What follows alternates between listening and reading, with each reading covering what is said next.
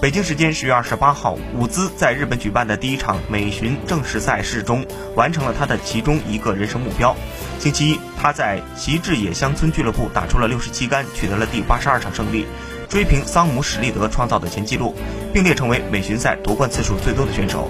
伍兹的四轮成绩为二百六十一杆，低于标准杆十九杆，领先松山英树三杆夺冠。仅有伍兹和桑姆史利德两人的美巡赛胜利数超过八十场。